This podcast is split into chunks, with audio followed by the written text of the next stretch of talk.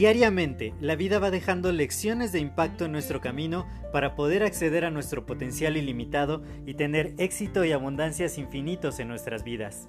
Sin embargo, el ruido exterior y toda la negatividad que nos rodea nos impide ver estas lecciones que están ahí.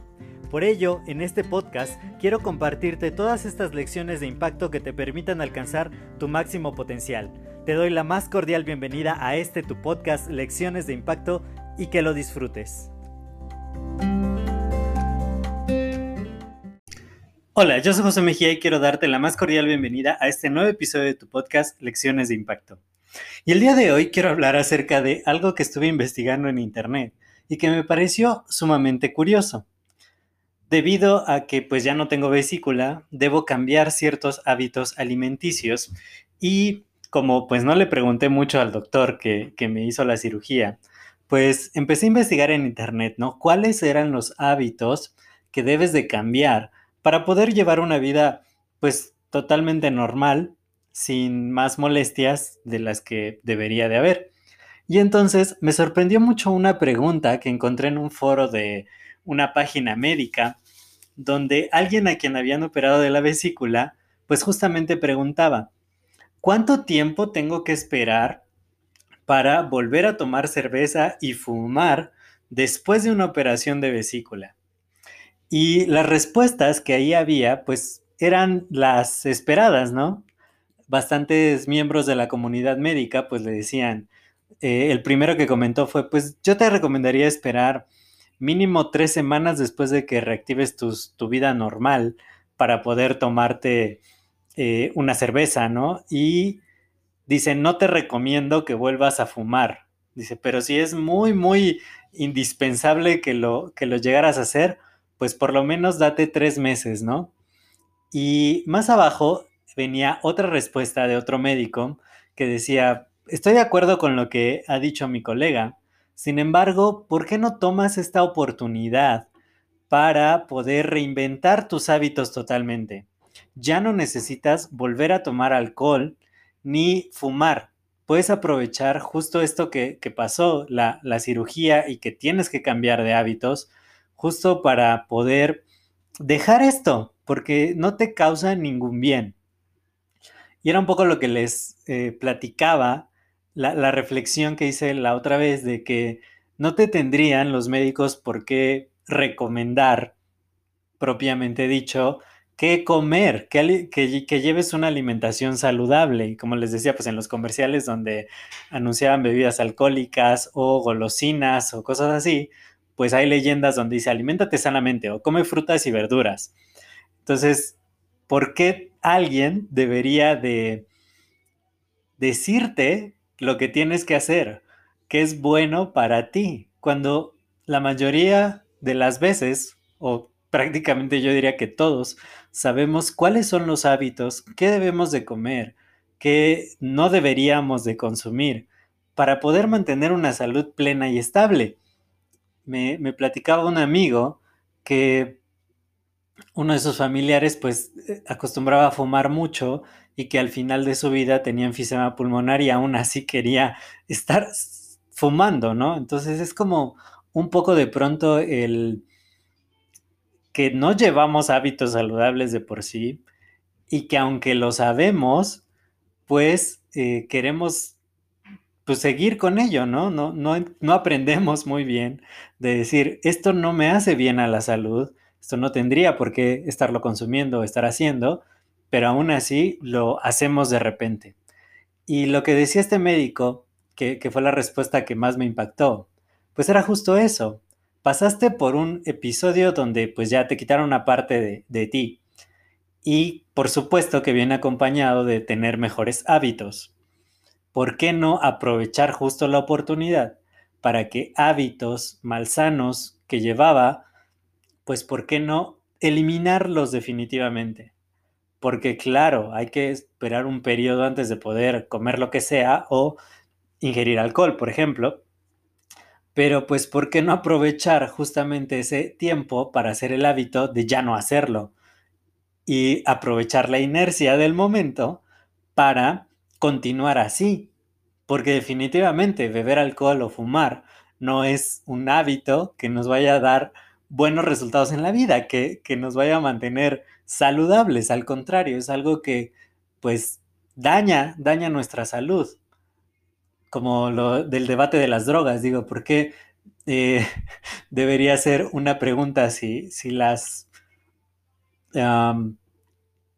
si las prohíben o no. Finalmente, yo creo que ni siquiera debería estar a discusión, ¿no? O sea, todos deberíamos entender que hay cosas que son muy dañinas para nuestro organismo y que no deberíamos de consumirlas y ni siquiera de estar pensando en hacerlo, ¿no? Pero, pero bueno, aparte de esto, eh, lo que quería resaltar pues es justo ello, ¿no? Que muchas veces en la vida se presentan oportunidades de formas muy raras, eso sí, eso sí quiero subrayarlo, y que de pronto no, no vemos, ¿no? ¿Cuál fue la sorpresa cuando empezó la pandemia y pues tuvo que cambiar nuestro estilo de vida, nuestras rutinas, todo lo que hacíamos de una manera radical, pero también fue una oportunidad. Muchos decían que, muchos negocios quebraron, sí, pero muchos negocios también despegaron, se inventaron, o otros que no habían crecido mucho porque estaban muy anidados en lo digital, hicieron, se multiplicaron muchas veces, ¿no? ¿Y por qué? Porque hubo quienes tomaron el cambio de vida como una oportunidad para decir, justo ahora es cuando tengo que hacer esto. Sin embargo, otros se paralizaron y simplemente siguen esperando a que todo vuelva a la normalidad, ¿no?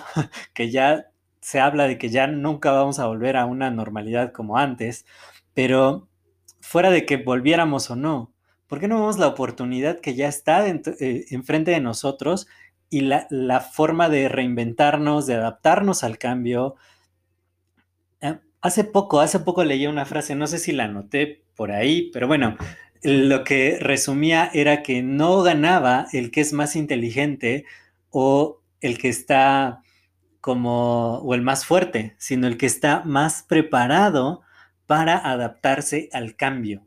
Porque el cambio es una constante en nuestra vida. Muchas veces no es algo que nosotros estemos esperando o queriendo que suceda, pero cuando sucede podemos encontrar la manera de adaptarnos y esa es la oportunidad que se pone frente a nosotros, de, de poder aprovechar las oportunidades cuando hay cambios y ver cómo podemos sacar el mayor provecho de las circunstancias que ya existen. Porque tenemos los mismos recursos, todos, todos tenemos un día de 24 horas, semanas de 7 días, meses de 30 días en promedio. Entonces, ¿por qué a algunos les va mucho mejor que a otros? Quizá porque algunos solamente se están preguntando, ¿cuándo puedo volver a mis malos hábitos? ¿Cuándo puedo regresar a mi zona de confort? ¿Cuándo puedo seguir como mucho antes sin moverme, sin crecer, sin hacer absolutamente nada más? Que digo, no está mal, pero, pero si de repente a ti te gusta ir por más, quieres seguir creciendo, quieres alcanzar tus más preciados sueños, aquello que, que te gustaría realmente tener, el estilo de vida que quieres vivir, pues ¿por qué no preguntarte cómo desde este punto de partida y con los recursos a mi disposición puedo crear mucho más, puedo hacer mucho más, puedo adaptarme realmente al cambio y tomar las oportunidades que se están generando en esta época, que son tan, tan preciadas y que si lo hacemos así, si aprovechamos la oportunidad, sea por un cambio que no quisimos, por una situación de salud, hasta por perder un empleo. Muchos se quedaron pasmados, ¿no? Ya perdí mi empleo y pues me, espero a que pase la pandemia para conseguir otro.